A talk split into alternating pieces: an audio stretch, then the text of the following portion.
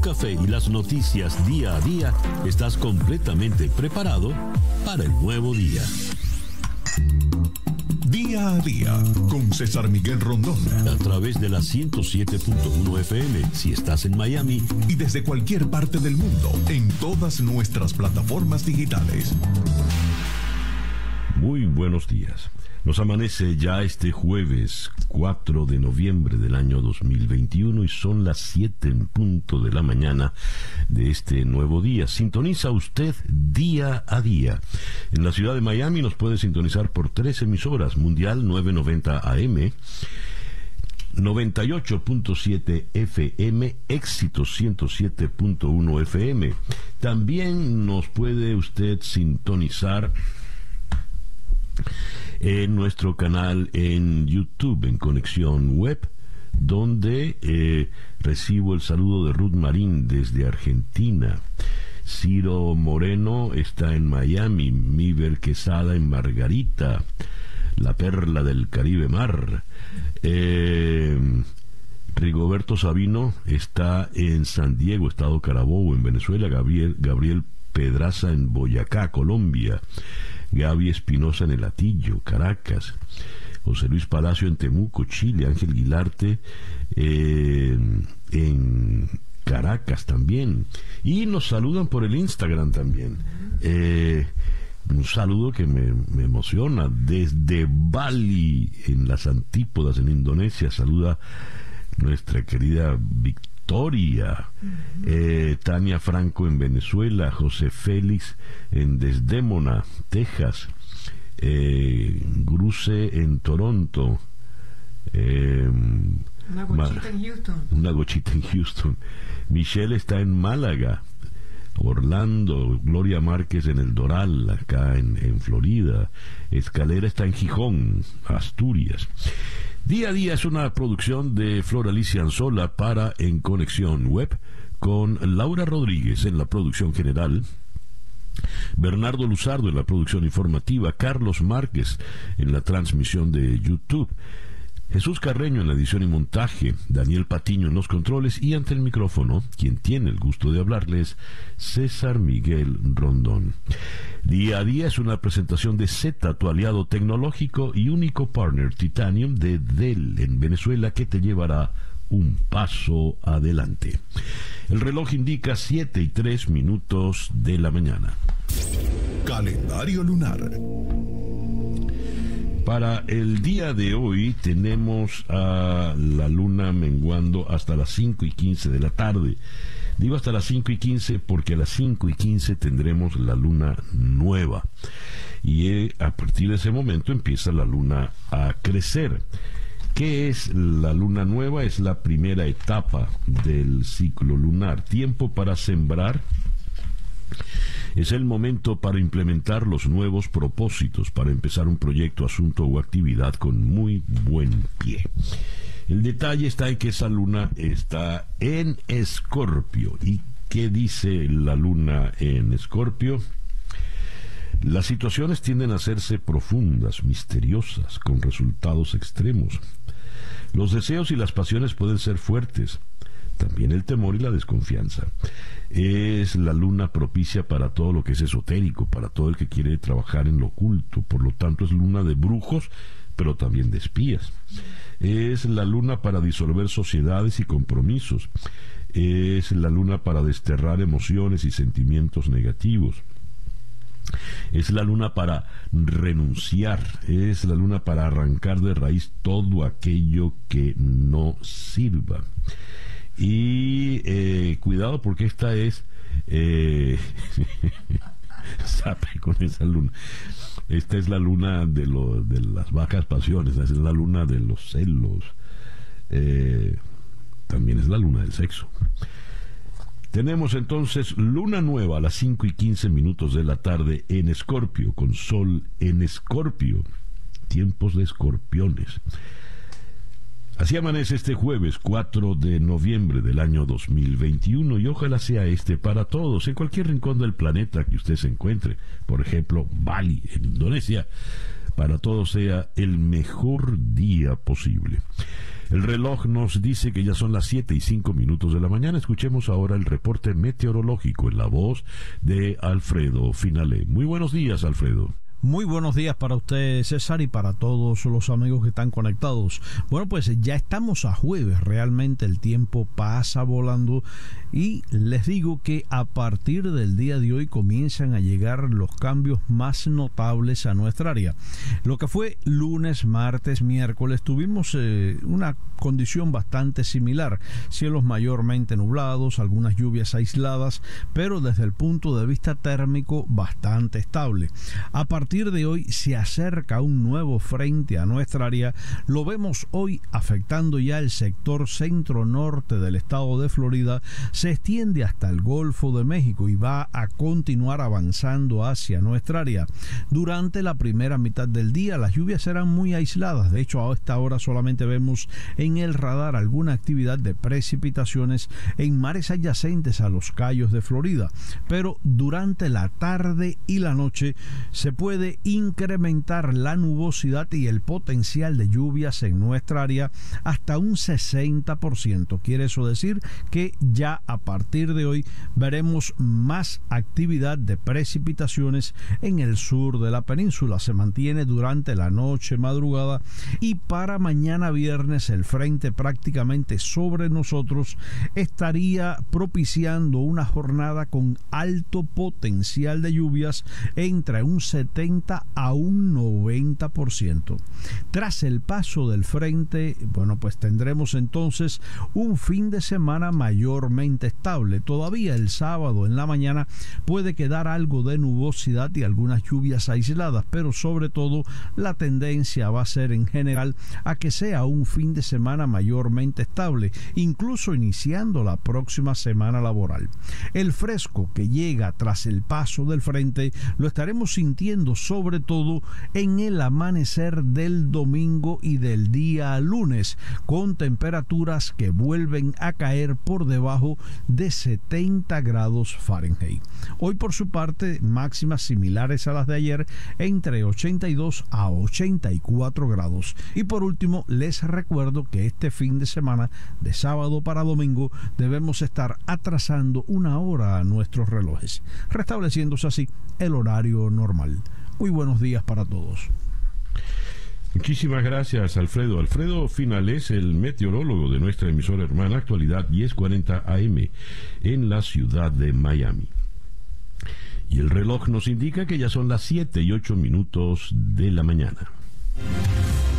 Las noticias de hoy en Estados Unidos. El The New York Times en su primera página dice sacudidos en las urnas los demócratas ahora mm, tienen que evaluar sus errores y Biden y los eh, legisladores están presionados para eh, darle nuevos mensajes a votantes que están fatigados o podríamos decir eh, cansados. Murphy, Philip Murphy, el gobernador de New Jersey, logró ser reelecto.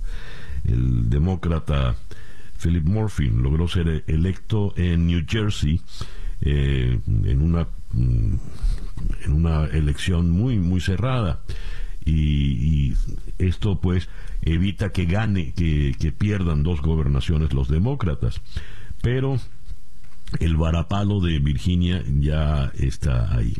El Washington Post, por su parte, a propósito de la situación electoral, postelectoral, mejor dicho, Biden exige que haya un cambio de acción urgente en la agenda ante la debacle demócrata. El presidente Joe Biden instó a los demócratas a avanzar y votar sus grandes proyectos de reforma bloqueados en el Congreso por disidentes de su propio partido. A raíz de la rotunda derrota del candidato demócrata a gobernador de Virginia, una elección considerada como una prueba de su popularidad. Ningún gobernador de Virginia ha ganado nunca siendo del mismo partido que el presidente de turno, eso le dijo él a los periodistas, negándose a asumir la responsabilidad de este fracaso, que se considera un momento crucial en su presidencia. Sé que la gente quiere que se hagan las cosas y por eso sigo presionando muy fuerte para que el Partido Demócrata avance y vote sus planes de modernización de infraestructura y otro de gasto social y clima, que son objeto de intensas negociaciones en su partido, eso dijo Biden a su regreso anoche de Europa.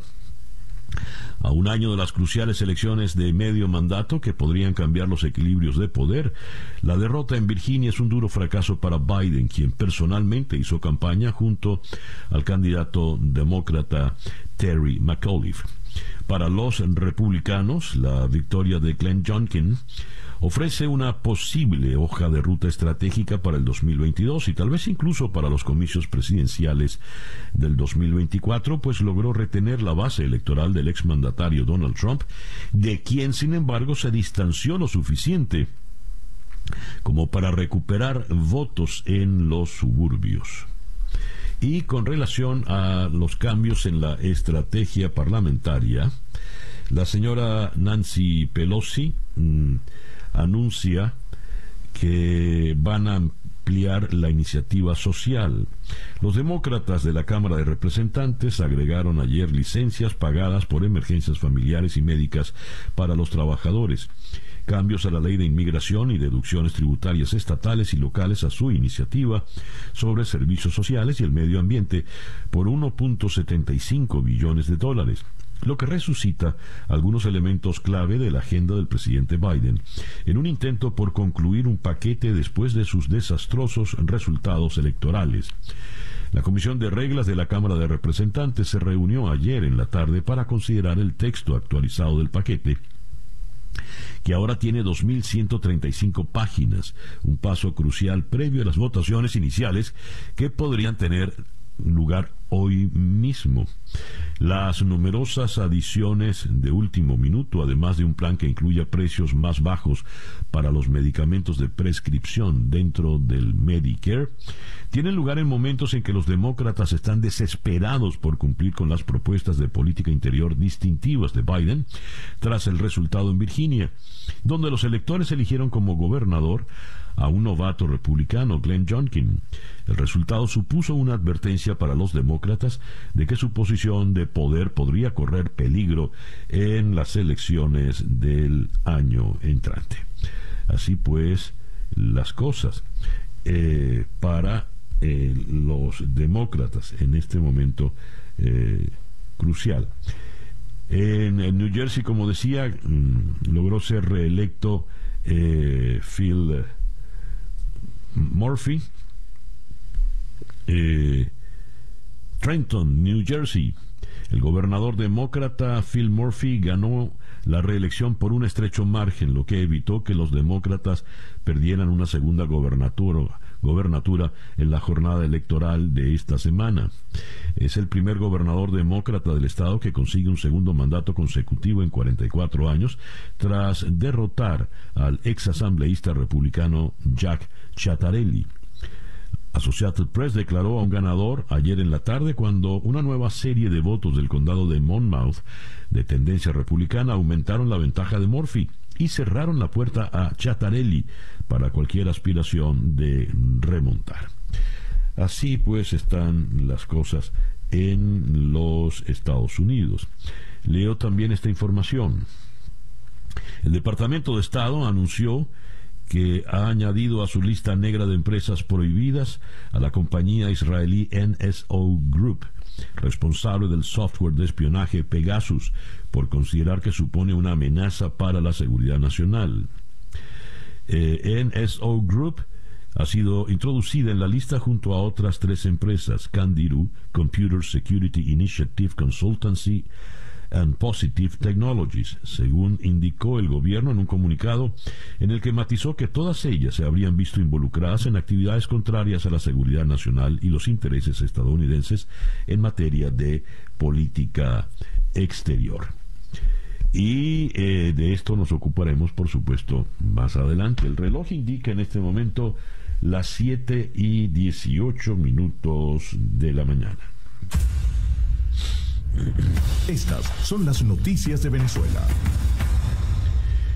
Voy a leer el, despacho de la BBC de Londres.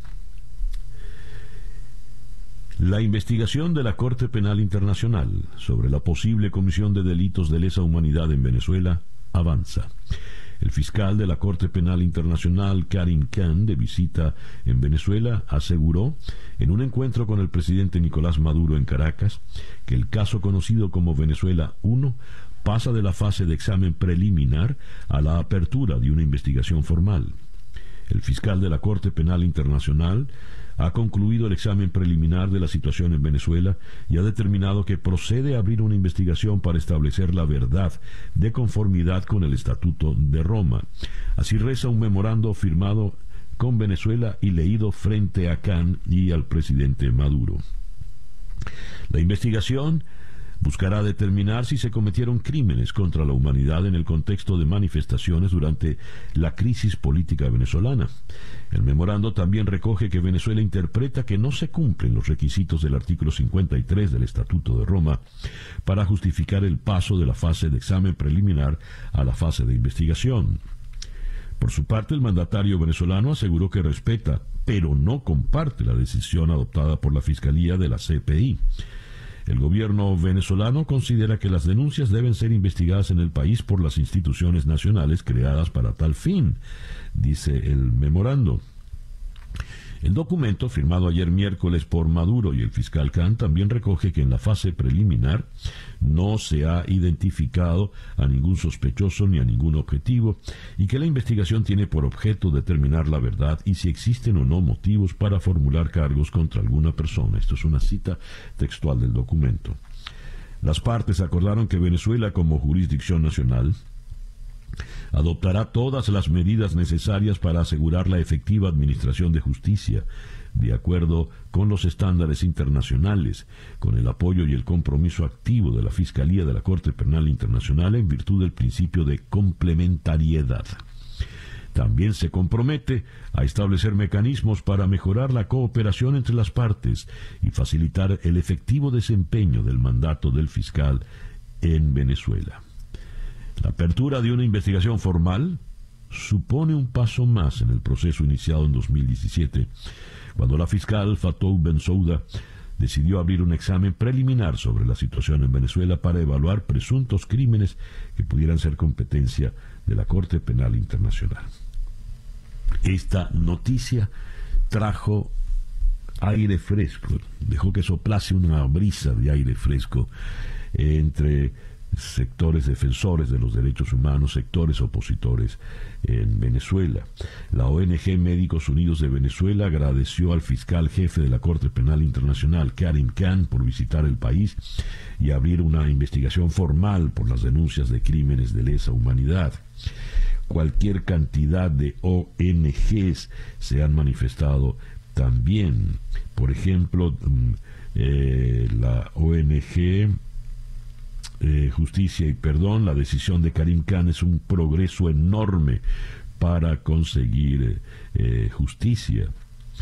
En el proceso investigativo se podrá demandar información de las partes, entiéndase víctimas o Estado, para investigar quiénes pueden ser los presuntos responsables y allí puede la Corte solicitar que una persona acuda a esa instancia para ser entrevistada y empezar a corroborar información documental, testimonios y eh, otros registros.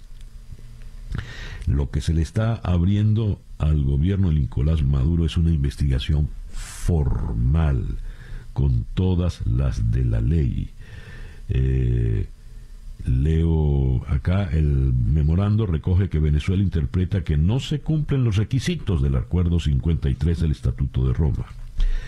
Y eh, otras ONGs defiende Venezuela y acceso a la justicia dijeron la decisión de Karim Khan es un progreso enorme para conseguir eh, justicia.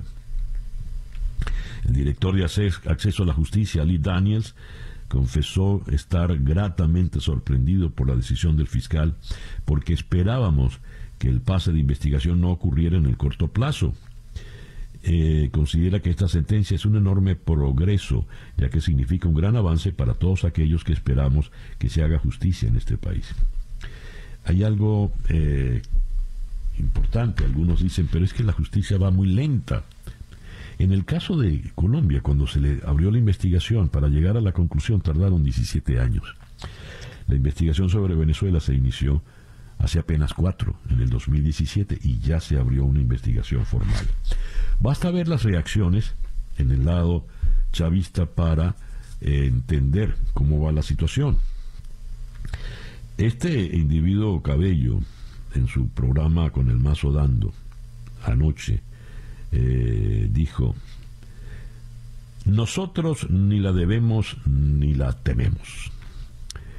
Estamos seguros de que todo se va a aclarar. Eso es una fanfarronada, evidentemente. Dijo, eh, ahora se va a fortalecer el sistema de justicia con todas las reformas que tengan que hacerse. No nos van a enseñar a nosotros de derechos humanos cuando nosotros sabemos de qué es capaz la derecha. Tonterías, tonterías de verdad. La decisión de Karim Khan, pues, le rebasa a cualquier fanfarronada de, este individuo. La madre de Geraldine Moreno, la joven que fuera asesinada en Aguanagua, Estado Carabobo, en el año 2014, dice, mi hija debe estar feliz. Dios es grande. Eh, se está empezando a hacer justicia. Y ese es el sentimiento, pues, que tienen muchos, muchos venezolanos a raíz de esta información. Tengo la primera página del diario El Nacional, donde la gran noticia, Fiscalía de la Corte Penal Internacional inicia investigación de crímenes en el país. Y destacan también, revelan en México red irregular de empresas de alimentos para Venezuela. Eh, reemplazo a las que manejaban Saab y Samar López. La Organización Mexicanos contra la Corrupción encontró ocho compañías que entre 2018 y 2019 aprovecharon una estructura de tres importadoras creadas en Hong Kong, Panamá, Uruguay y las Islas Vírgenes Británicas para negociar y enviar comida por 64 millones de dólares, de acuerdo con registros de comercio exterior. Surgió en los primeros dos años del gobierno de Andrés Manuel López Obrador, pero se frenó abruptamente cuando Estados Unidos intervino para desmantelar un esquema de lavado de dinero que involucraba a empresarios mexicanos con Alex Saab, según indica textualmente el reporte. El reloj nos indica que son las 7 y 26 minutos de la mañana. Escuchas día a día con César Miguel Rondón. Nuestra ronda de entrevistas del día de hoy, jueves 4 de noviembre, la comenzaremos en Caracas con Oscar Mesa, el director del Sendas, para medir con él eh, los incrementos en la canasta alimentaria. El mes pasado estaría en el orden de 400 dólares para una familia de, de cinco miembros. Esto es solo para comer. Y la canasta básica estaría en 800 dólares. Eh, esto es bueno recordar que el salario mínimo en Venezuela es 2 dólares mensuales. Después iremos a Madrid para conversar con la abogado eh, penalista especialista en derechos humanos, Tamara Sujú, para abordar con ella, analizar con ella el alcance de la decisión del fiscal Karim Khan y lo que podemos esperar de ahora en adelante. De Madrid iremos a Jerusalén para conversar con Gabriel Ventasgal, experto periodista especializado en temas del Medio Oriente. El Departamento de Comercio añadió, añadió a cuatro empresas de Israel, Rusia y China a su lista negra por actividades relacionadas con el ciberespionaje. Eso lo tocaremos con Ventas Gal. Después iremos a Ciudad de México para conversar con el periodista de TV Azteca, Juan Manuel Jiménez. Hay un caso que ha sacudido a México, el caso del actor Octavio Ocaña. Eh, el México está conmocionado, pereció de manera violenta en una circunstancia misteriosa y hasta el propio presidente López Obrador tuvo que ocupar, que declarar al respecto. Seguiremos en México para luego conversar con Laurian Jiménez, eh, médico. Eh, la Organización Mundial de la Salud concedió aprobación de urgencia a la vacuna contra el coronavirus Covaxin del laboratorio indio Bharat Biotech. ¿Qué implica esto? Eh, y vamos a cerrar en Buenos Aires con Silvia Perazo. Ella es investigadora especializada en problemas africanos. Con ella nos vamos a ocupar de la terrible situación que se vive en la región de Tigray, en Etiopía, con una guerra civil donde ya Naciones Unidas ha dicho que ambas partes han cometido masacres, delitos, crímenes de guerra, crímenes de lesa humanidad. Esta, pues, nuestra agenda, nuestra ronda de entrevistas para el día de hoy, jueves 4 de noviembre. Son las 7 y 29 minutos de la mañana. Sintonizas día a día con César Miguel Rondón. ¿Le estás ofreciendo a tus empleados equipos de trabajo seguros? Aunque las exigencias que enfrenta el Departamento de Tecnología de Información en los entornos actuales de trabajo, desde cualquier lugar, pueden ser complejos, Z cuenta con las soluciones y la experiencia para ayudarte. Ofrece a tus equipos de trabajo dispositivos más rápidos, seguros y fáciles de usar. Y brinda al Departamento de Tecnología de Información la automatización y la flexibilidad para administrarlos. Garantiza la capacidad de tu organización para trabajar desde cualquier lugar con acceso seguro y confiable a las aplicaciones y los datos gracias a soluciones de infraestructura innovadoras y flexibles. Z escucha tus necesidades para diseñarte productos y soluciones que se adapten a las necesidades de tu equipo de trabajo. Z es el único partner Titanium de Dell en Venezuela que te llevará un paso adelante. Síguelos en Z Piso LA, la página web z.la, Z con doble T. Z, tu aliado tecnológico. 7 y 30 minutos de la mañana, una pequeña pausa y ya regresamos con el editorial en día a día. Para estar completamente informado antes de salir y que usted debe conocer. Día a día. Con César Miguel Rondón.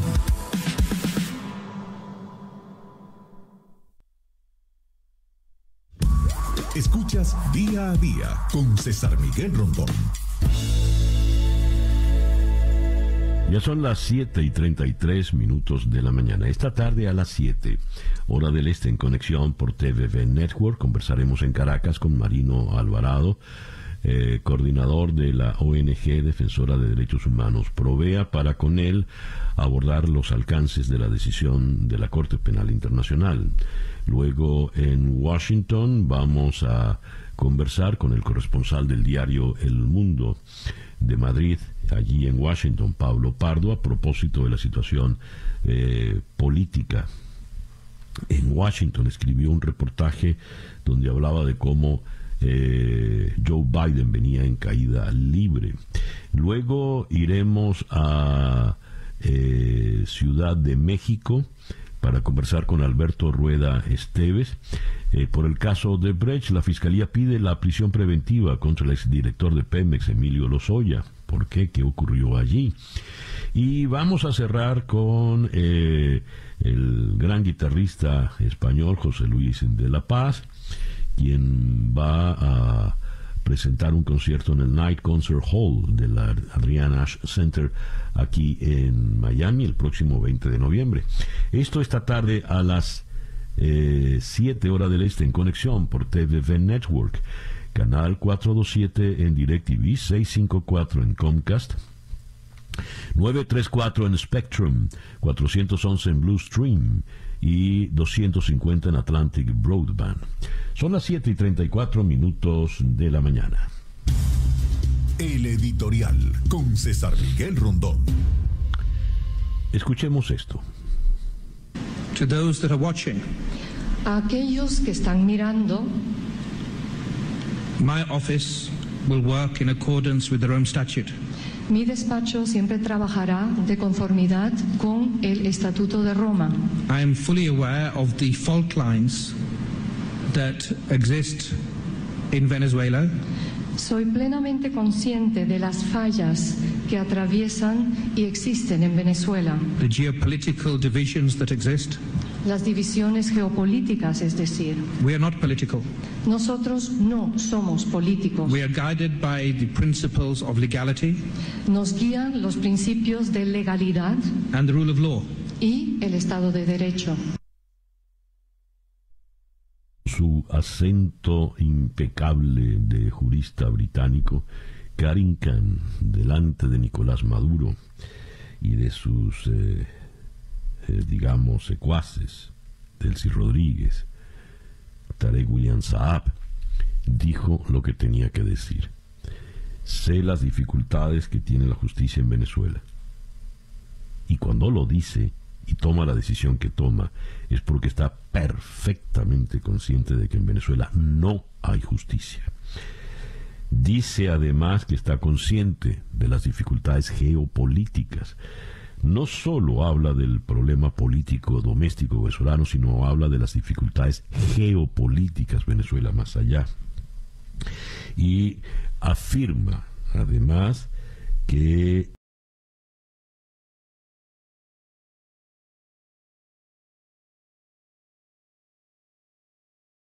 él no es político. Su oficina no es una oficina política, es una oficina que se deja llevar por la legalidad y por el Estado de Derecho, the rule of law, el peso de la ley. Hubo cualquier cantidad de especulaciones eh, a propósito de esta visita. Que si estaba controlado por eh, el régimen, fue una declaración que dio una diputada un tanto irresponsable, que si no le iban a dejar conocer esto, que si no le iban a dejar a conocer lo otro. Y ya las personas que habíamos entrevistado, que realmente saben de la materia, nos habían dicho, esto no es una visita diplomática, esto no es la visita, por ejemplo, de la señora Michelle Bachelet, esta es la visita del fiscal de la Corte Penal Internacional. Y cuando el señor Khan viene al país, ya se sabe de memoria, al detalle, todo el voluminoso informe de su antecesora, la señora Fatou Bensouda. Y ella fue, recordemos, a la que se le había acusado de ser cercana al régimen. Ella fue la que dijo que sí, que había indicios para sospechar e investigar crímenes de lesa humanidad. Eh, José Miguel Vivanco, en Washington, el director para las Américas de Human Rights Watch, eh, emite esta información. La decisión del fiscal de la Corte Penal Internacional de iniciar una investigación sobre Venezuela abre la puerta para que las víctimas de las atrocidades del gobierno de Nicolás Maduro tengan acceso a la justicia. Eh, esta es la primera investigación de la Corte Penal Internacional en las Américas y ocurre en respuesta a la brutal arremetida represiva del régimen de Maduro contra el pueblo venezolano.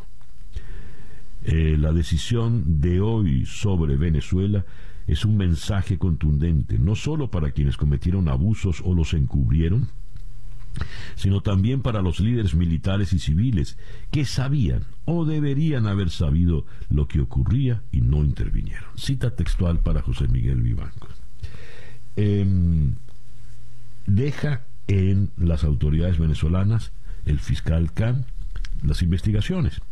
Pero ya han advertido expertos en derechos humanos en Venezuela, que con un cómplice en violación de derechos humanos en la fiscalía, como lo es este individuo Tarek William Saab, con la lenidad con la que proceden los organismos de represión del Estado, la crueldad con la que proceden, evidentemente no se va a llevar adelante ninguna investigación. Entonces allí entra el señor Khan con todo su equipo desde la Fiscalía de la Corte Penal Internacional. Es la primera investigación de la Corte en las Américas. Ayer leía a alguien que le reclamaba a Smolansky, porque Smolansky se hizo eco de esto, y le decía, no señor, eh, cuando Stroessner en, Paraguay ya se intervino, cuando Pinochet en Chile, eh, no, no, no, no, no, la Corte Penal se fundó en el año 2002, cuando se firmó el Estatuto de Roma, en la ciudad de Roma. De manera que esta es la primera acción en América Latina y es contra el régimen criminal chavista de Nicolás Maduro. La justicia lenta empieza a caminar. Son las 7 y 40 minutos de la mañana. Noticias de Cuba. El diario de Cuba comienza en tono eufórico, el chavismo en el banquillo de la Corte Penal Internacional, la Venezuela del régimen de Nicolás Maduro es el primer país latinoamericano investigado por la CPI. Por otra parte, destacan aquí también la Cámara de Representantes de Estados Unidos aprueba una iniciativa en apoyo a los manifestantes del 11 de julio. Ahora pasa al Senado para luego ser enviada a la Casa Blanca donde Joe Biden debe firmarla para que se convierta en ley.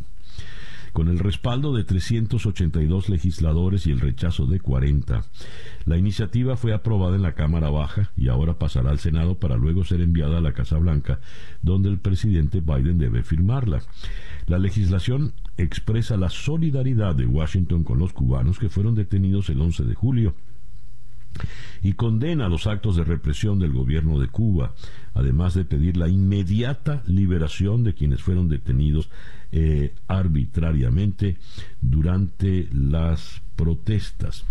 Hablando de los que han sido detenidos durante las protestas, en 14 y medio leo estas declaraciones de la curadora Claudia Enlui, quien visitó a Otero Alcántara en la prisión de Guanajay, y pudo traer a Miami toda su obra, toda la obra de eh, Otero Alcántara.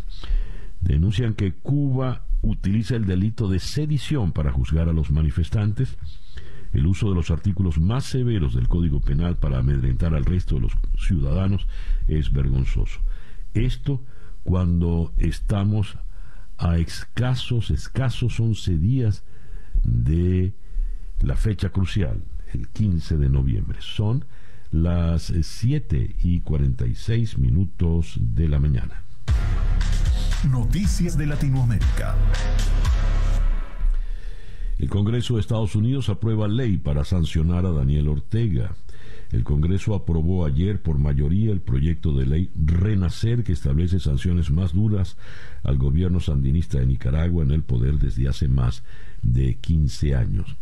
La iniciativa fue aprobada a solo tres días de los cuestionados comicios generales en los que el presidente Daniel Ortega, próximo a cumplir 76 años, buscará su tercera reelección tras haber encarcelado a sus principales rivales políticos.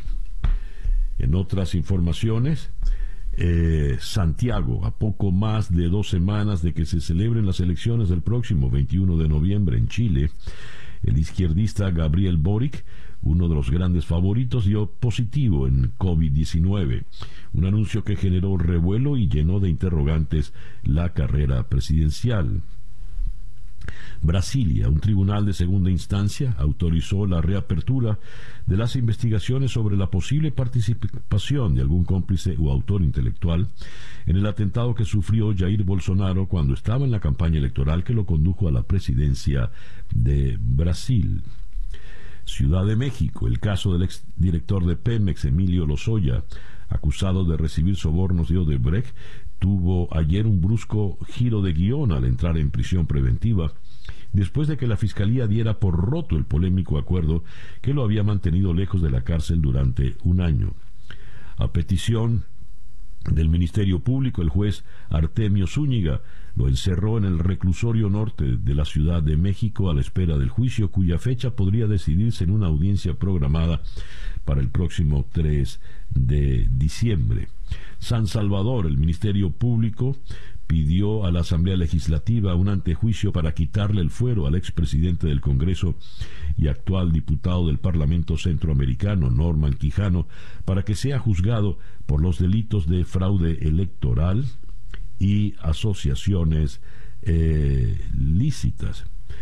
Y regresando a Managua, Nicaragua calificó de golpistas y resabios de maldad a algunos miembros de la Organización de los Estados Americanos, por debatir el informe que dice que las elecciones que el país celebrará el domingo no cumplen con los estándares interamericanos para garantizar comicios libres y justos. Resabios de maldad. Eso solo se le puede ocurrir a la señora Murillo. En fin. 7 y 49 minutos de la mañana.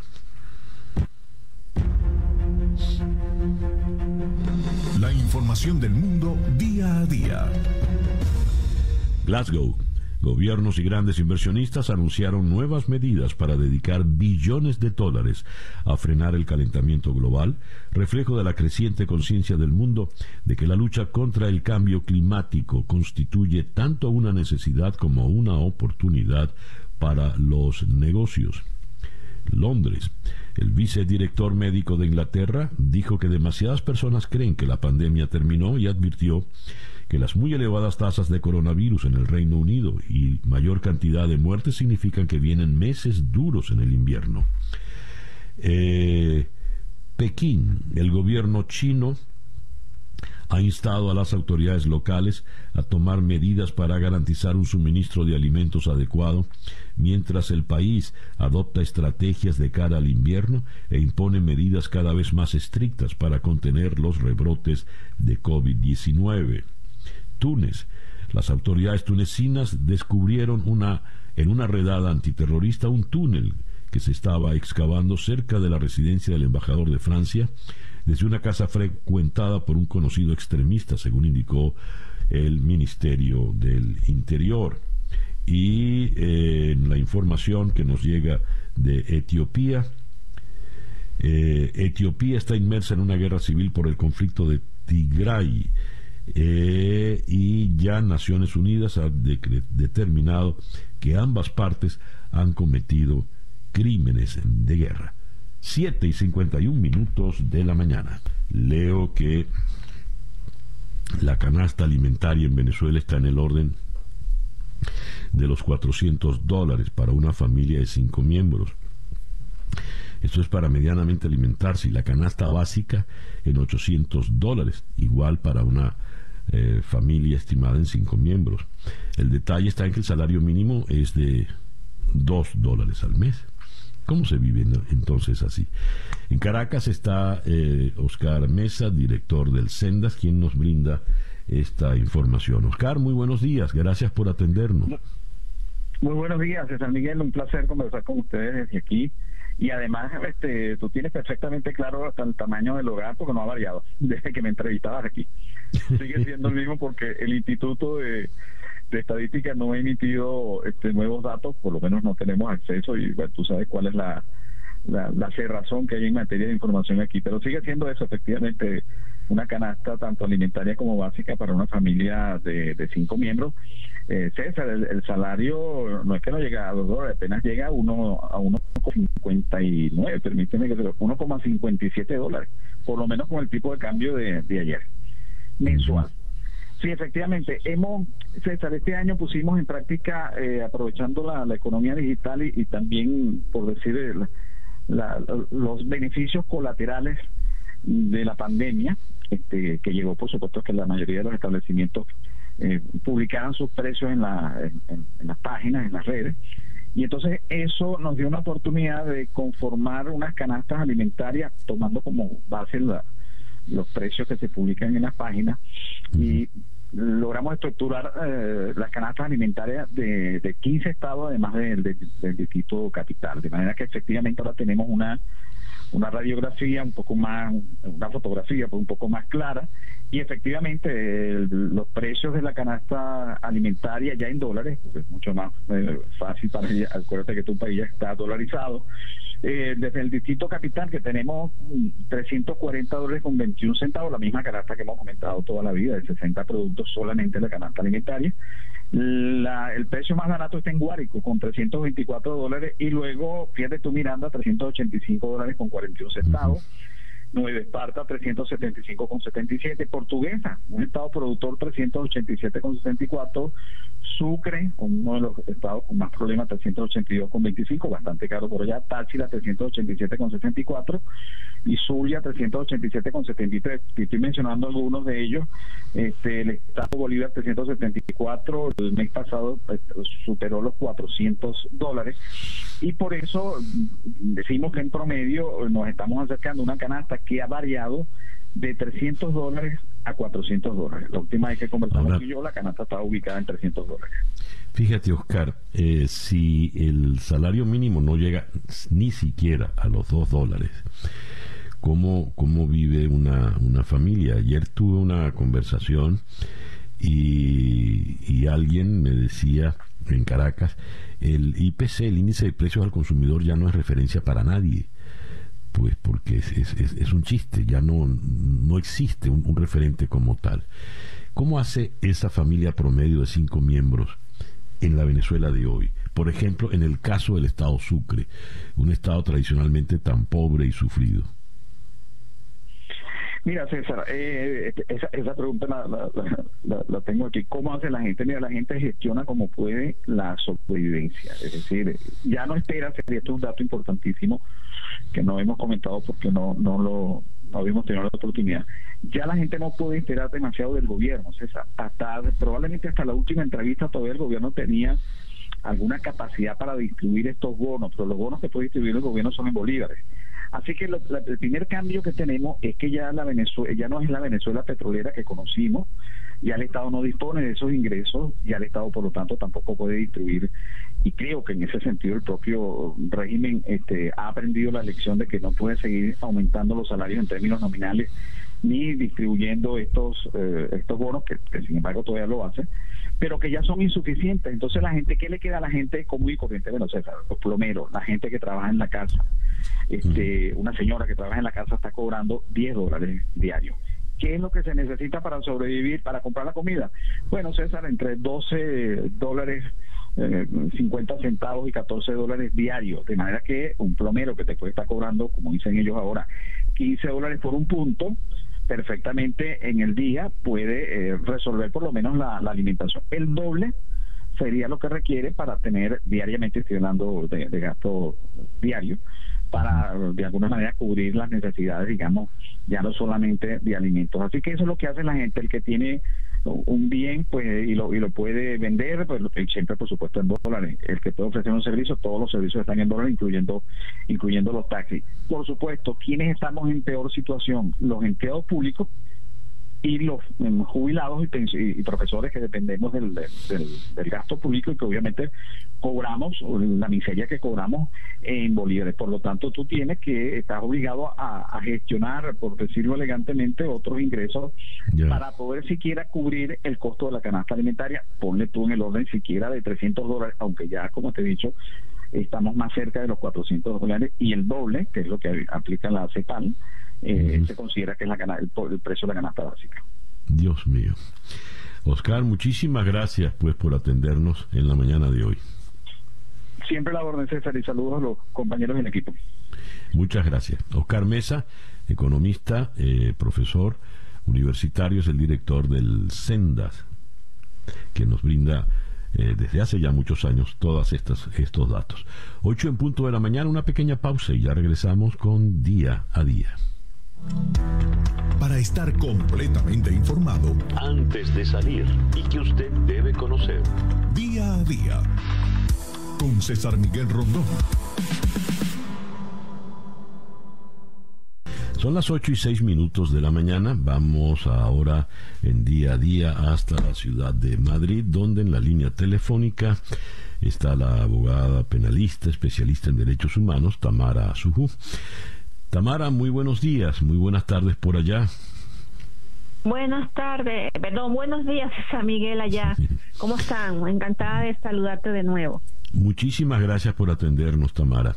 ¿Qué lectura debemos darle a la decisión del fiscal Karim Khan de, de la Corte Penal Internacional tomada en el día de ayer? Mira, César Miguel, para todos aquellos que hemos trabajado por, por la justicia, este, por la verdadera justicia y hemos apoyado, acompañado a víctimas de crímenes de lesa humanidad en Venezuela, la lectura es totalmente positiva. Es decir, el fiscal anuncia que termina el examen preliminar y que por lo tanto procede a abrir la investigación. Eso está en el memorando muy claramente reflejado y quiero decirlo con toda responsabilidad porque hay muchas opiniones, pues, sobre todo en las redes, de que eso no es así, de que eso no fue lo que quiso, de que si la justicia se va a hacer a, a través de la justicia interna y nacional. No, señor. La Fiscalía ha decidido abrir la investigación y fue muy clara cuando dijo que conocía perfectamente lo que estaba pasando en Venezuela, tanto políticamente como a nivel de las instituciones ¿no? de, la Administración de Justicia. Entonces, ellos van a abrir la investigación, o sea, ellos abren la investigación, anuncian en la apertura de la investigación, ellos van a investigar de forma independiente, van a profundizar en las investigaciones paralelamente a este, este, esto que quiere hacer ver la, eh, el régimen venezolano de que ellos quieren reformar el sistema de justicia, quieren hacer su, supuestamente sus, sus investigaciones por todo esto que dice, ¿no? Que, que están eh, este, quieren hacer justicia, ¿verdad? Su justicia, su forma de hacer justicia, y el fiscal dice que estará muy pendiente de lo que esté sucediendo con esa transformación de la justicia en Venezuela, ¿verdad? Eh, que se crearán mecanismos de cooperación para que esto sea así, para que el Estado venezolano supuestamente, según los estándares internacionales, eh, busque la, la, forma de hacer justicia. Pero yo te quiero decir una cosa, eh, César Miguel, quien está diciendo eso es quien está acusado de crímenes de lesa humanidad. Exactamente. no nos olvidemos que los altos responsables son los que están van, van a ser investigados. Es muy importante decir esto. Los altos responsables son los que van a ser investigados en la Corte Penal porque ellos los que buscan son aquellos que indujeron que, que crearon, que, que hicieron esa estructura represiva para que se hayan cometido crímenes de lesa humanidad de forma sistemática, ¿no? Y nosotros no tenemos ninguna duda de que no solamente el sistema de justicia venezolano funciona de esa manera, sino que es una estructura que viene desde el Ejecutivo y del, propio Legislativo, o sea, es una estructura de cadena de mando, como se llama, ¿no? Entonces, eh, fue muy simbólico y es muy importante porque como así como el fiscal aceptó ir, aceptó la invitación, por supuesto, ¿verdad? Yo voy, voy a, a conocer lo eh, eh en, tres días no se puede conocer mucho, pero en tres días tú sabes con quién estás tratando, eh, ves lo que ellos te están vendiendo, lo que ellos te están diciendo que están haciendo, ¿verdad? Pero con una idea muy clara de un examen preliminar que ya duró casi cuatro años y de que en, en, en la salida del fiscal saliente de la señora Fatou Bensuda ya ella le había informado al fiscal entrante que había los elementos suficientes para abrir una investigación. Él llega, hace su visita y el día, el día final, el día de salida, hacen este, esta firma de este, de este acuerdo, de este memorándum, donde supuestamente el, eh, el régimen se compromete a hacer reformas judiciales y a investigar ciertos crímenes o los crímenes, ¿verdad? Y el fiscal le dice, yo acepto que tú vayas a hacer eso, porque por supuesto para eso está la, la, relación que hay entre el Estado venezolano y la Corte Penal Internacional, que forma parte del Estatuto de Roma, el Estado venezolano, pero yo voy a hacer mis propias investigaciones, las investigaciones se harán en, este, en esta nueva fase, mientras observamos qué hace el Estado venezolano. Como sabemos de San Miguel, que no van a hacer nada porque no mm. están interesados en investigarse ellos mismos. Es decir, yo no he visto ninguna acusación o investigación donde nombren, por ejemplo, a Padrino López, a Hernández Dala, a González, eh, eh, a Calderón, a González López, a Reverol, es decir, a, la propia vicepresidencia de la República y el propio Ministerio Público. Quien te está ofreciendo hacer cambios es la cabeza del Ministerio Público que durante años ha reprimido, perseguido, forjado expedientes, eh, ha sido cómplice, no ha denunciado las torturas. Él te está ofreciendo hacer una justicia imparcial e independiente. ¿Quién cree eso en este momento? Nadie. Nadie. Entonces, yo sí estoy clara que este es un memorándum muy, muy diplomático, ¿no? En donde, por supuesto, pues eh, el, el, fiscal y el Estado se comprometen a todo esto que dice aquí, pero la fiscalía continuará con la investigación, profundizará en los casos y se dará cuenta el día de mañana que estas personas no han cumplido con lo que han hecho porque no les interesa, César Miguel, hacer investigaciones serias e independientes. Ellos fíjate, no quieren hacer Fíjate, Tamara, has dicho algo muy claro. El, señor eh, Khan, cuando viene a Venezuela, no viene a, enterarse de nada nuevo. Él ya sabe perfectamente qué es lo que va a haber. Él, se sabe de memoria el informe de la señora Bensouda y, y, es un fiscal pues que está haciendo su trabajo, ¿no? Vino a cumplir una, una formalidad y a decirle en su cara a Nicolás Maduro, te voy a investigar. Me llama la atención esta reacción de, de este señor Diosdado Cabello, que ha perdido por lo visto mucho poder en el régimen, pero recordemos que cuando él denunciaba a alguien en su programa de televisión, al día siguiente ese, alguien iba preso, ¿no? Dice, ahora se va a fortalecer la justicia con todas las reformas que tengan que hacerse. No nos van a enseñar a nosotros de derechos humanos cuando nosotros sabemos de qué es capaz la derecha. Nosotros ni la debemos ni la tememos, estamos seguros de que todo se va a aclarar. Me suenan como declaraciones a la defensiva y evidentemente eh, lo que queda de fondo es lo que tú acabas de decir. Ellos no van a investigar nada, pero Karim Khan sí. ¿Cómo lo ves, Tamara? Así como tú lo estás diciendo, César Miguel. Es decir, están en este momento, por supuesto, respondiendo personalidades que se sienten afectadas personalidades que pueden ser investigadas, ¿no? Personalidades que están, por ejemplo, en el caso de Diosdado Cabello, yo quisiera que él, como él, sabe lo todo de Venezuela y que se la pasa poniendo en sus carteleras a todo el mundo, que nos dijera dónde está Hugo Marino Sala, por ejemplo. ¿No? Porque si tú te pones a ver, hay casos, César Miguel, en donde ni siquiera se han dignado a responder dónde están las personas, ¿no? o a decir, por ejemplo, en, en, casos escandalosos de tortura, escandalosos de tortura. ¿Dónde están los investigados por las torturas? Tantos militares que han denunciado las torturas en los tribunales delante de los jueces y que han sido incapaces de investigar una sola, una sola, del, uno solo de los testimonios que han dado, ¿no? Entonces, están empezando a responder de forma defensiva, porque por supuesto se ven afectados, porque por supuesto ven que esto va en serio. Ellos pensaban que con todas las eh, acciones que habían ejecutado durante este tiempo que abrieron el examen preliminar, que ellos estaban mintiendo, mandando documentos, mandando informes, donde no hay indicios reales de que se investiguen los casos que se han sido denunciados, ellos pensaban que podían engañar porque eso es lo que han hecho durante todos estos años, César Miguel. Ellos han forjado información, forjado expedientes. Entonces ellos, ellos pensaban que podían engañar a, la máxima Corte Penal Internacional, ¿no? Entonces, la, por supuesto que vamos a tener respuestas de esa, de, en ese estilo, en esa defensiva, y yo quisiera ya que Diosdado responde de esta manera, ¿verdad? Que él le dijera a Venezuela por qué no se ha hablado de las investigaciones serias con respecto a la desaparición de Hugo Marino?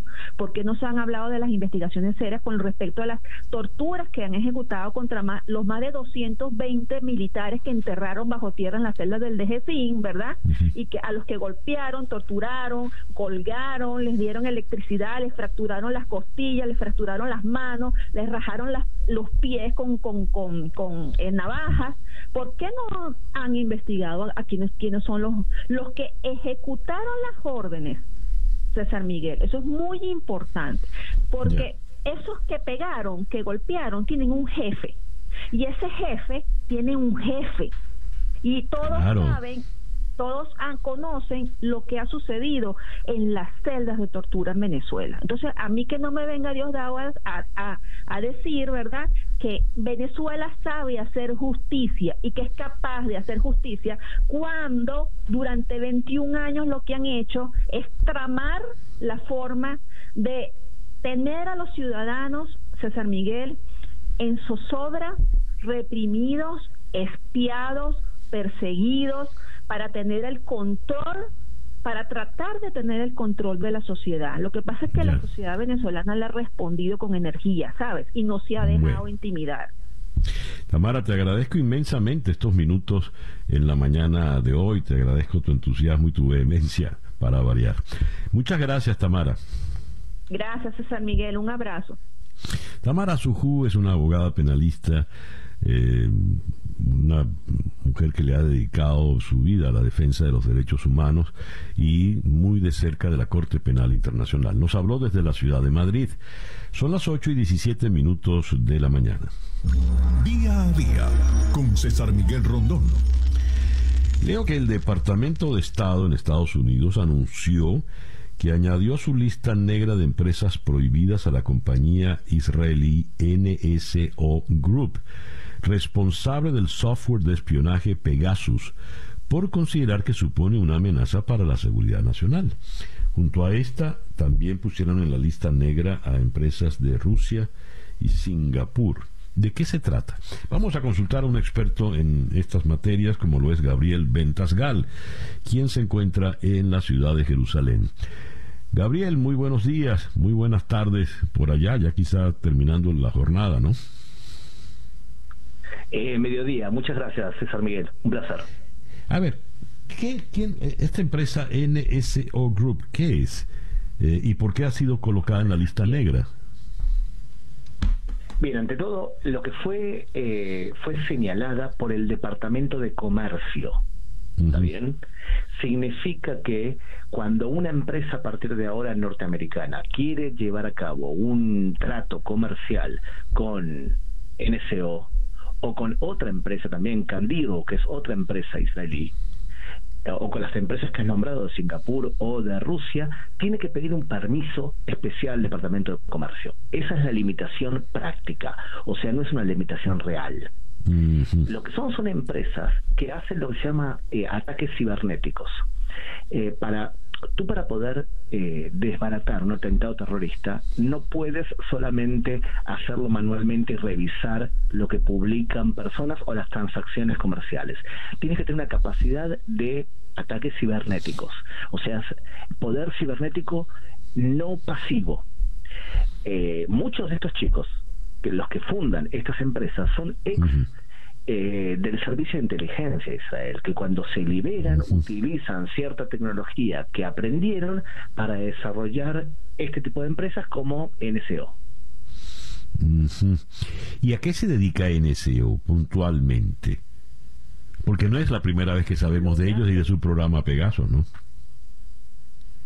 Tal cual, lo que ellos hacen es penetrar en sistemas eh, para poder revisar, por ejemplo, quién va a hacer un atentado terrorista o qué empresa, eh, cómo se, eh, se trafica dinero o cómo se traspasa dinero y para eso saltearse las limitaciones de las redes. Por ejemplo, el problema que hay es que esta misma tecnología puede ser utilizado por gobiernos y por contratistas para, por ejemplo, lo que hicieron, perseguir a periodistas, perseguir a políticos. O sea, es la misma tecnología que supuestamente fue pensada para alta seguridad. Lo que ocurrió fue que ciertos gobiernos del mundo lo que hicieron fue utilizar esta tecnología de manera nefasta y eso llevó a que la empresa en sí sea acusada, por ejemplo, por Facebook, de haber violado su programa WhatsApp. Significa, Facebook le hace juicio a NCO y dice ustedes, por culpa de vuestra tecnología, entonces los gobiernos utilizaron, hicieron A, B, C y D. Y por eso están en este momento en juicio. ¿Qué ha hecho NSO? NSO ha dicho, pero nosotros somos una, una, empresa estatal, tenemos inmunidad. Y la justicia norteamericana dijo, de ninguna manera, usted es una empresa privada.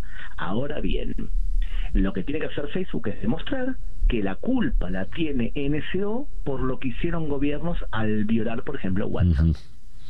Ya. De manera y NSO trabaja para el gobierno israelí, ¿para qué gobiernos trabaja? No, de ninguna manera. Ellos trabajan para cualquier gobierno que les paga y que NSO quiere trabajar con ellos. No trabaja esencialmente para gobiernos, por ejemplo, dictatoriales.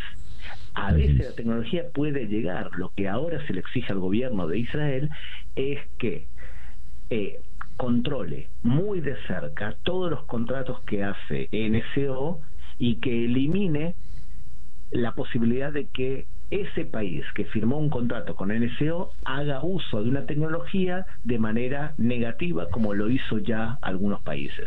O sea, lo que se le pide al gobierno de Israel es es una empresa privada de ustedes, o sea, ustedes tienen que controlarlo de manera mucho más estricta para que no se produzca lo que se ha producido.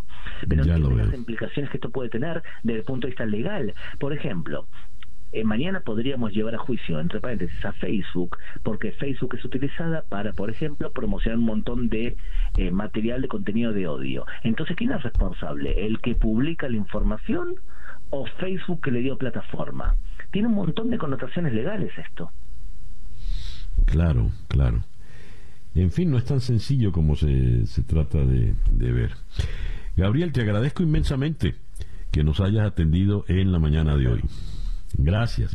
Gabriel Ventasgal desde la ciudad de Jerusalén. El reloj indica que son las 8 y 22 minutos de la mañana. Día. México conmovido por la muerte del joven actor Octavio Ocaña. Eh, este actor es muy popular en México desde que tenía cinco años por su personaje de Benito en la serie Vecinos y el pasado viernes falleció por impacto de bala en la cabeza tras una persecución policial en una autopista en las afueras de la capital. Según la Fiscalía Estatal, el actor falleció por un disparo de un arma que se encontraba en el interior del vehículo y que se accionó al chocar el auto con un muro. Raro, ¿no? Lo cierto es que este escándalo que ha impactado, conmovido a la sociedad mexicana ha llegado hasta la presidencia y hasta el presidente López Obrador ha tenido que opinar al respecto. Vamos hasta eh, la Ciudad de México, donde está el periodista Juan Manuel Jiménez de TV Azteca. Juan Manuel, muy buenos días. Don César, un placer saludarlo. ¿Cómo está? Muy bien, muchas gracias por atendernos. A ver, ¿por qué el país está conmovido por la muerte de Octavio Ocaña, aparte de, la popularidad que tenía en vida, evidentemente. ¿Qué ha ocurrido con esta, con este, esta muerte, no? A ver, desde el viernes pasado, desde el sábado por la tarde, cuando se empezaron a difundir estas imágenes por distintos periodistas que nos dedicamos al sector de seguridad y justicia, muchísimas personas empezaron a reaccionar, como bien lo menciona, porque en primer lugar es un actor extremadamente popular en la República Mexicana. Esa serie de vecinos de una televisora mexicana tenía un muy buen rating y vimos crecer a este pequeñito, bien lo decía en la introducción, desde los cinco años de edad hasta los 22 en la televisión mexicana. Pero lo que ha causado furor en plataformas digitales y en los medios de comunicación es en las controversias que nos ha ido presentando poco a poco la autoridad. Vámonos por partes, si me lo permite. Primero, por favor. nos dan a conocer un video de una persecución donde vemos a policías de Cuautitlán Izcalli, un municipio en el Estado de México, que van persiguiendo a la camioneta que si bien violó alguna norma vial, tiene la obligación la policía de perseguir a las personas que cometan dichas infracciones. Sin embargo, llama mucho la atención que los policías pues sacan la cabeza del vehículo, literalmente vemos como uno de ellos saca el cuerpo entero de dicho automóvil policíaco y persiguen a este actor junto con dos acompañantes en la misma unidad que Octavio Ocaña. Después nos presentaron una fotografía donde vemos al actor empuñando un arma de fuego con la mano derecha. Llama la atención esto y especifico que es con la mano derecha porque el actor es zurdo. Entonces se da a conocer que él, como bien lo narraba, al momento de estrellar su vehículo en, en un arroyo vehicular, pues dicen, de acuerdo a las pericias de la Fiscalía General de Justicia del Estado de México, que él solito se dispara. Pero posteriormente vemos un video que nos presentan donde vemos al actor tocándose la cara donde no se le ve esta arma de fuego que si bien el padre de familia de Octavio Ocaña, Octavio Pérez, le da a conocer a la opinión pública que él efectivamente sí tenía una arma de fuego, dice en primer lugar que sabía utilizarla y en segundo lugar que si realmente fue él quien se disparó de manera accidental, lo hubiera tenido que hacer con la mano izquierda porque no sabía utilizar el arma de fuego con la mano derecha. Entonces hay muchas inconsistencias en cuanto a lo que arrojan las investigaciones de la Fiscalía General de Justicia del Estado de México y lo que nosotros hemos visto a través de los mismos videos que se han difundido en las redes sociales. A ver, eh, Juan Manuel, dice el padre de, del joven Ocaña que tanto el arma como el alcohol en la escena del accidente habían sido plantados. Y mi pregunta es, ¿por qué la policía lo perseguía? ¿Qué delito cometió Ocaña? Se supone que se pasó un, un, semáforo, se supone que estaba violando el reglamento vial.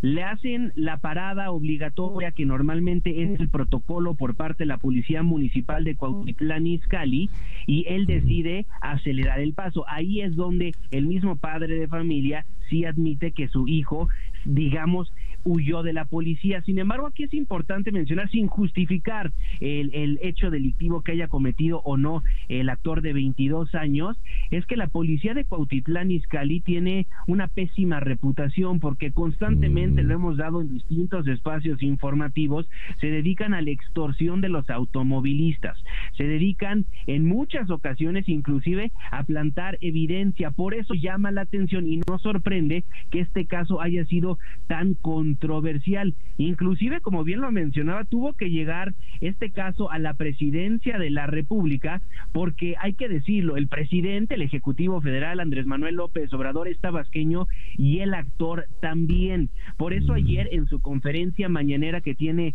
todos los días el presidente desde Palacio Nacional en el Salón Tesorería, aseguró el presidente que va a ayudar en las investigaciones de la muerte del actor Octavio Ocaña y le encomendó dicha responsabilidad al secretario de Gobernación, al ministro del Interior, para que hable con la Fiscalía General de Justicia del Estado de México, con la familia y puedan llegar inmediatamente a lo que realmente sucedió el pasado viernes.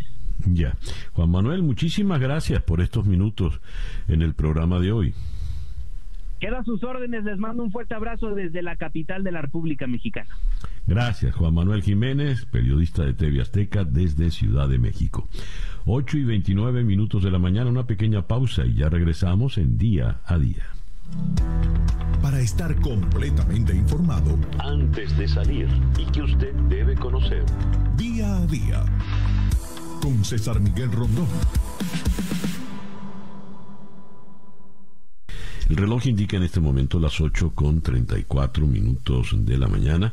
Seguimos en Ciudad de México, pero ahora vamos a conversar con la doctora Laurián Jiménez. Ella es la jefa del Laboratorio de Genética Molecular en la Universidad Nacional Autónoma de México. Laurián, muy buenos días. Gracias por atendernos. ¿Qué tal? Muy buenos días. Gracias por la invitación a usted por atenderla. Leo que la Organización Mundial de la Salud aprobó el uso de emergencia de la vacuna india Covaxin. El inmunizante tiene una eficacia del 78% y se recomienda en dos dosis. ¿Qué nos puede decir de esta vacuna india, doctora? Sí, bueno, esta vacuna es la séptima u octava, como lo quiera ver, eh, vacuna que ha sido aprobada por la Organización Mundial de la Salud. Eh, como ya habían dicho, bien acabado usted de decir, tiene alrededor de un 78% de eficacia. Eh, se aplican dos dosis con cuatro semanas de diferencia entre la primera y la segunda dosis.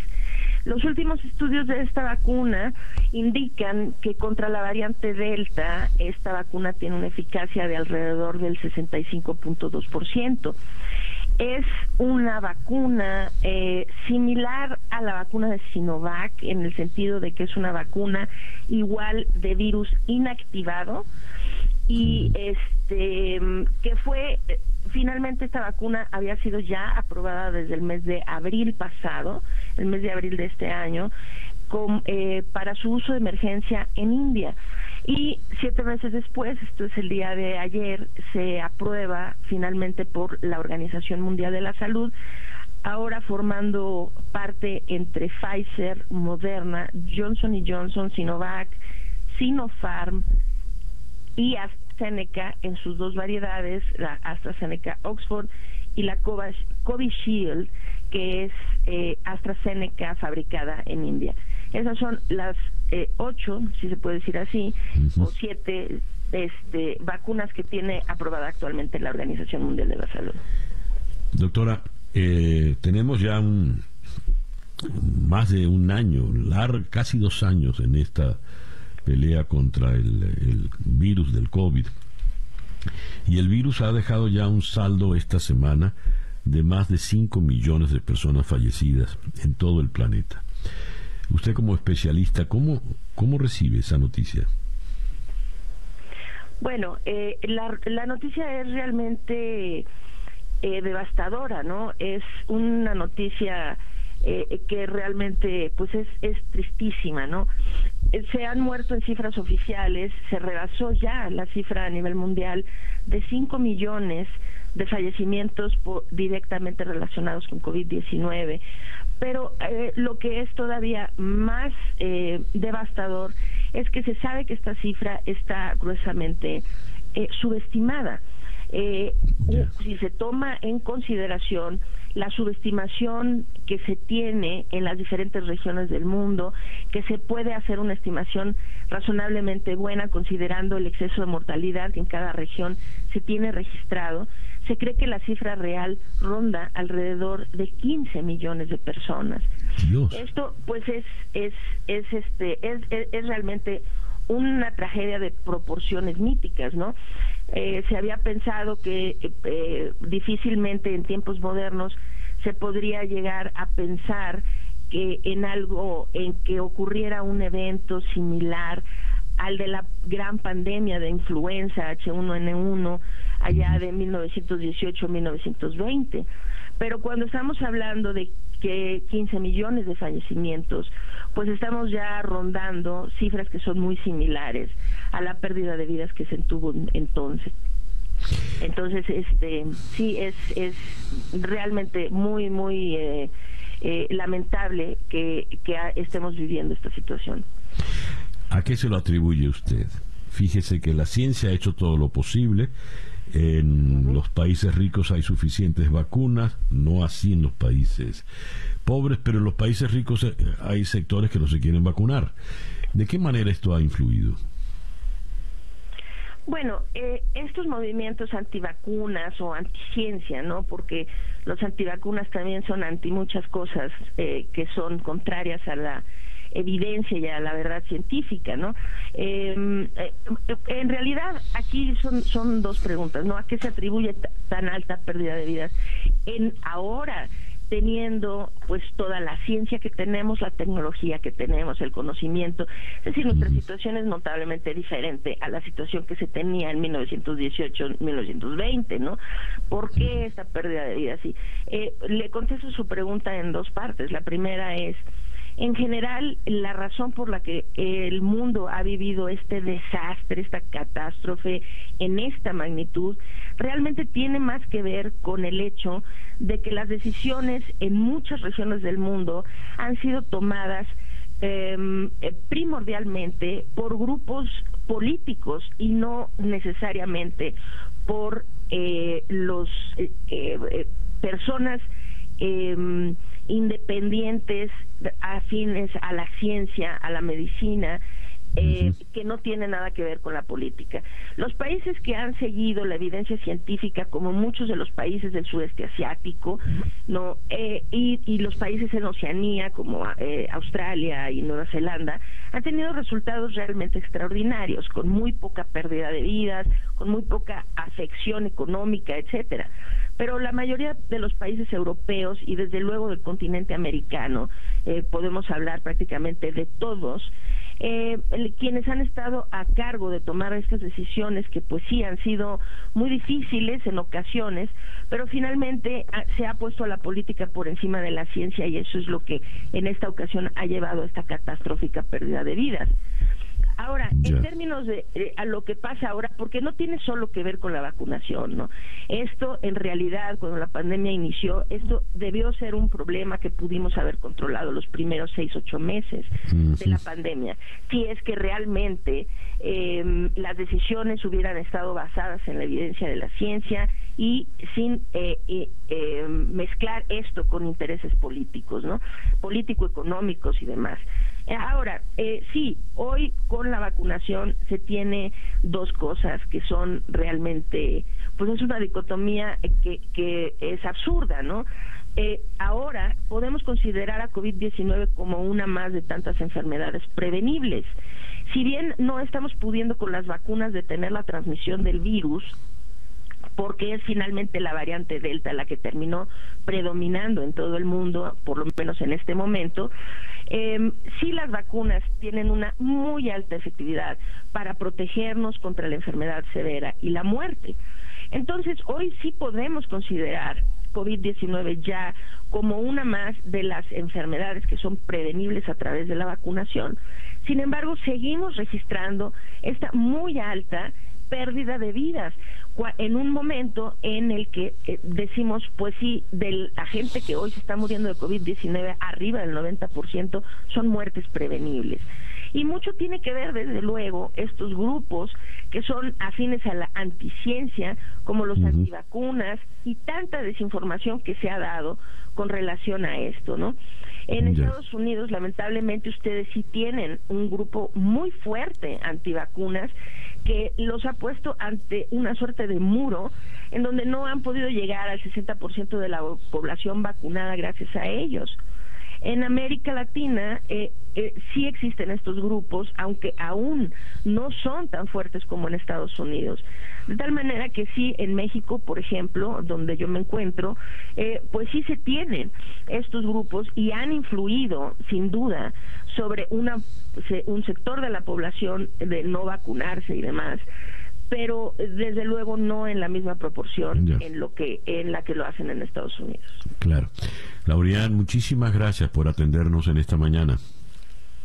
No, no tiene nada que agradecer, al contrario, un gusto. La doctora Laurian Jiménez es la jefa del Laboratorio de Genética Molecular de la Universidad Nacional Autónoma de México. Nos habló desde Ciudad de México, 8 y 44 minutos de la mañana.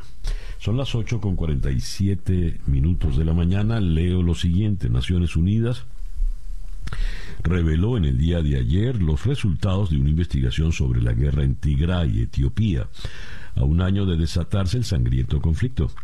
El informe señala que los bandos involucrados cometieron graves violaciones de derechos humanos que pueden constituir crímenes de guerra. Sin embargo, el reporte recibe cuestionamientos tras ser realizado de forma conjunta con la Comisión de Derechos Humanos de Etiopía, creada por el gobierno central. Eh, ¿Esta guerra data de cuándo? ¿Por qué es tan brutal? ¿Dónde queda Tigray? ¿Por qué se pelea allí? Consultemos con una persona experta en, los asuntos africanos, como lo es Silvia Perazo, eh, presidente de ANUR Argentina, eh, desde Buenos Aires. Silvia, muy buenos días, gracias por atendernos. Muy buenos días, muchas gracias a ustedes por habernos, por habernos llamado. Un placer estar acá. Silvia, ¿por qué se pelea en Tigray? ¿Quiénes pelean? Bueno, en realidad, eh, desde hace un año, tal como vos señalaste en el, en el reporte de recién, eh, comenzaron enfrentamientos entre la región norte de Etiopía, que es la región del Tigray. Ahí se encuentra una de las etnias de los pueblos etíopes mayoritarios, que es, que es la etnia Tigray precisamente, que, digamos, desconoció algunas medidas del gobierno central encaradas por el primer ministro Abiy Ahmed eh, que pertenece a otra etnia, la etnia oromo, que es la primera vez que toma el poder en Etiopía, o sea, que puede gobernar en, Etiopía, y al desconocerlo provocó mm, la, reacción del, gobierno central, ¿no? Empezaron hace un año como enfrentamientos aislados y hoy ya tenemos una, una guerra civil, ¿no? Que ha durado un año, que ha incluido bombardeos, ha incluido campos de concentración, eh, ha incluido violaciones sistemáticas a los derechos humanos eh, no solamente las que están consignadas en el informe, ¿no? Se habla realmente de, atrocidades, de poblaciones completas sometidas al, arme, al arma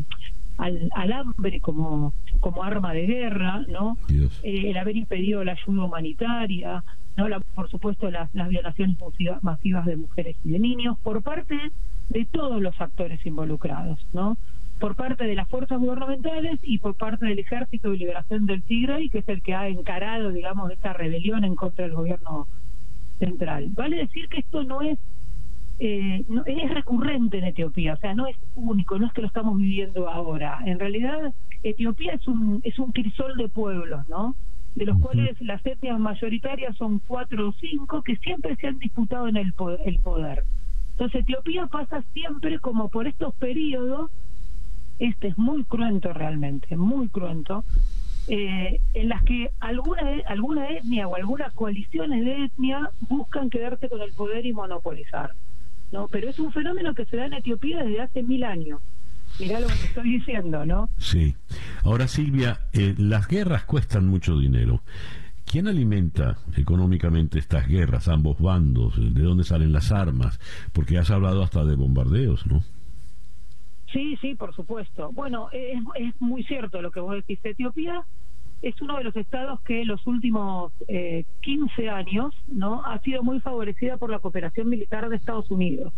No, Estados Unidos en este momento se ha opuesto a, las acciones del primer ministro Abiy Ahmed, sobre todo el presidente Biden, pero digamos desde hace 15 años Estados Unidos ha modernizado las Fuerzas Armadas somalíes, la Fuerza Aérea somalí le ha provisto de tácticas militares, técnicas militares, de cursos de capacitación militar. No se entiende que un Estado, más allá de que Etiopía esté creciendo muchísimo antes de la Caramba, se me cayó la, se nos cayó la llamada, la conversación con Silvia. Silvia Perazo es especialista, es investigadora especializada en los problemas del África contemporánea y allá en Buenos Aires es la presidenta de la Asociación de Naciones Unidas para la Argentina. Ya en, en otras oportunidades la hemos llamado por algún problema específico de que ocurre en el África. Ella tiene esa, esa capacidad didáctica muy, muy firme, ¿no? Muy, muy clara y nos puede poner en, contexto rápidamente de lo que está ocurriendo. Laura, ¿ya tenemos a, Silvia o todavía?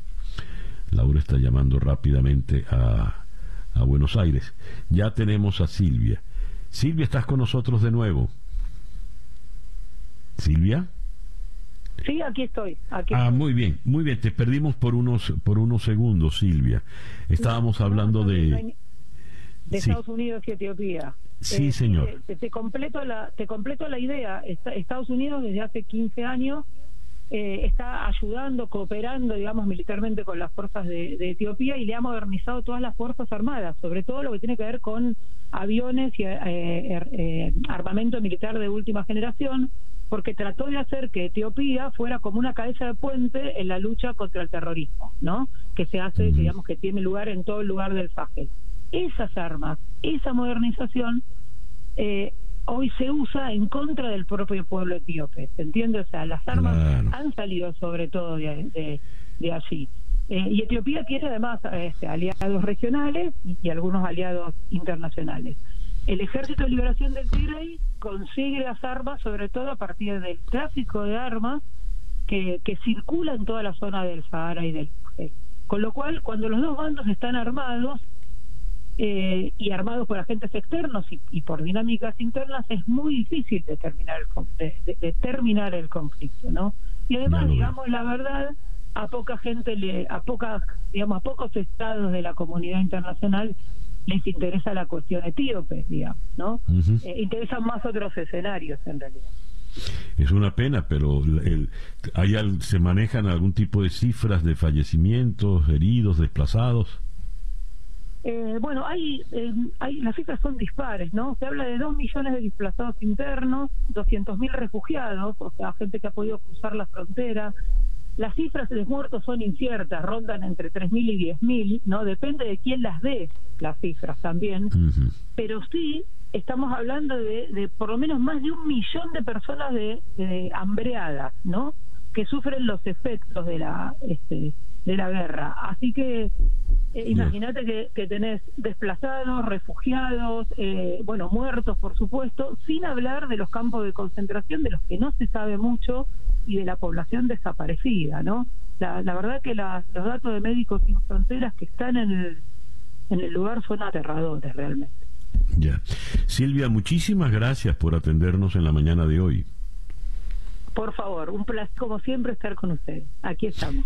Gracias, Silvia Perazo, desde Buenos Aires. 8 y 54 minutos de la mañana. Día a día es una producción de Floralicia Anzola para En Conexión Web, con Laura Rodríguez en la producción general, Bernardo Luzardo en la producción informativa, Carlos Márquez en la transmisión de YouTube, Jesús Carreño en la edición y montaje, Daniel Patiño en los controles y ante el micrófono, quien tuvo el gusto de hablarles, César Miguel Rondón.